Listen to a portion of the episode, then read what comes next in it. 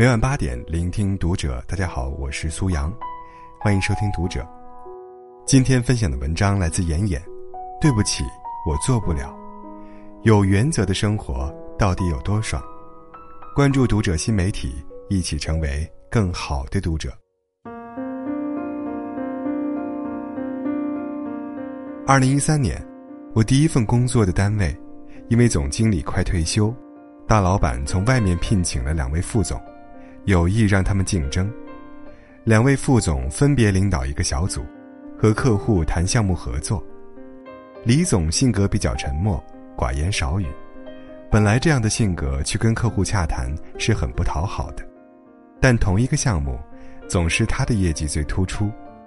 另一位张总巧舌如簧，对付客户很有一套。但是时间长了，两组之间的业绩却拉开了很大的差距。张总的好多客户，甚至在几个月后不约而同的转到了李总小组。后来。果然，李总击败张总，成功上位，接任总经理。我以为李总有什么杀手锏，一直很好奇。趁着一次同事聚会，和他们小组的同事打听客户情况，结果同事说：“哪有什么机密呀？那些会转过来的客户，都是因为我们遵守原则，做出的承诺都能一一兑现，不像另外一组，他们给客户承诺了很多，最后却做不到。”客户看到他们这样，就不信任他们了，自然就转出了。同事还跟我透露，李总本身是一个特别讲原则的人，刚成立小组时便立了几条规矩，说绝不能触犯。开始大家都很怕他，但是看他平日里很好说话，对一些无关紧要的事情能变通就变通，又慢慢放松了。有一个资历很老的员工，看李总脾气好。就开始自作主张，甚至触犯了李总定下的规矩。李总知道后，严厉警告了一次，后来看警告无效，直接把那人辞退了。这下，大家都知道李总定的规矩绝不可触犯，小组的工作因此逐步走上正轨。反观张总那组，他们办公室贴着一大张规范，条款很多，但是张总平时却只强调业绩。对组员犯的错总是视而不见，时间一长，越来越多人开始自作主张，混乱承诺，最后就造成了客户纷纷转出的结局。仔细观察身边的人，你会发现那些在职场上游刃有余、生活井然有序的人，都始终坚持自己的原则。他们清楚自己什么可以做，什么不可以做，哪些地方可以灵活处理。哪些地方绝不能退让的？一个有自己的原则和底线的人，不会轻易被别人的思想所左右，才是一个真正强大的人。最近发生了一件事，让我感觉自己真的变得不一样了。一个多年未联系的朋友，突然打电话给我，说自己准备结婚买房，首付还差点钱，问我能不能借点给周转一下。我直接告诉他。手头是有点钱，但是不能借。然后跟他解释，因为之前借钱给一个好朋友，但后面却因为还钱的事闹得很不愉快，如今已经没了联系。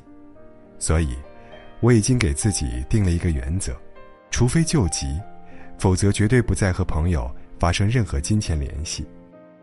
对方表示理解，挂了电话。打完这个电话。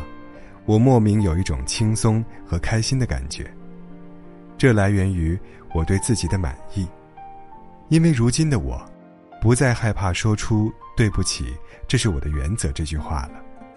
曾经的我，就像一个老好人，只要是别人提出了请求，哪怕这件事让我为难，违背了我的心意，但是碍于面子，我都不好意思拒绝。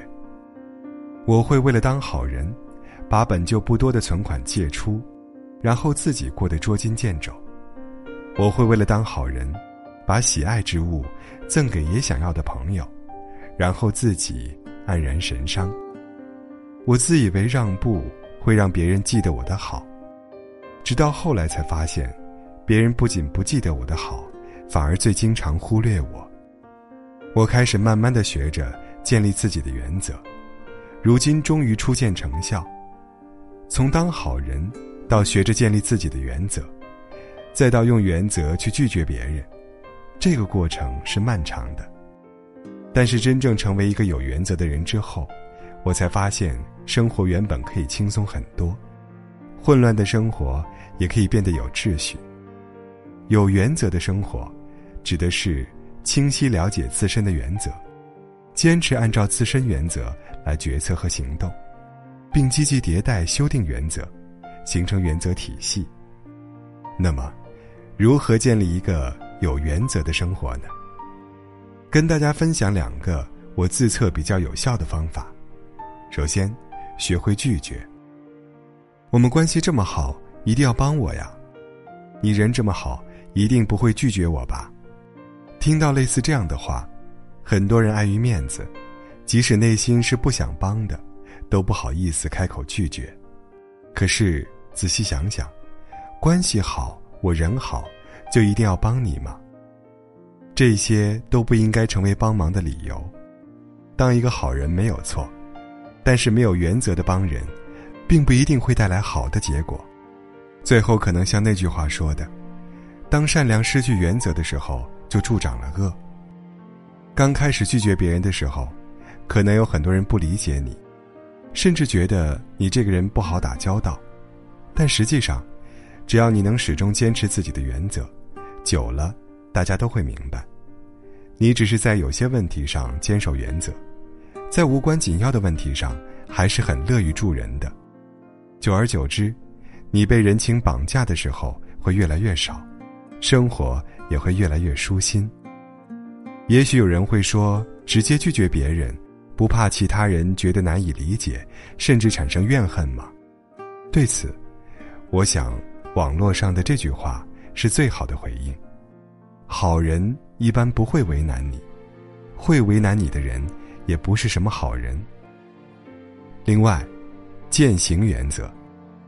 小敏去年因为接受供应商的回扣，被一个同事抓到把柄，然后被开除了。小敏很委屈。因为收回扣已经是他们行业的潜规则了，甚至那个告他的同事也收回扣，大家都在这样做，凭什么就他被开除呢？事情的确有些憋屈，但是小敏无处辩解，因为他的确犯了错。工作中有很多原则都需要我们坚守，这不仅是对工作负责，也是对自己的一种保护。因为你坚守原则，别人永远抓不到把柄，并且做事情的时候会知道你的原则，就会在你的底线范围内和你合作。生活中有很多这样的人，经常说：“我是一个有原则的人，我绝不怎么样，绝不怎么样。”但是，一碰到实际情况，又会给自己找上一堆借口，轻易打破自己设定的原则，比如。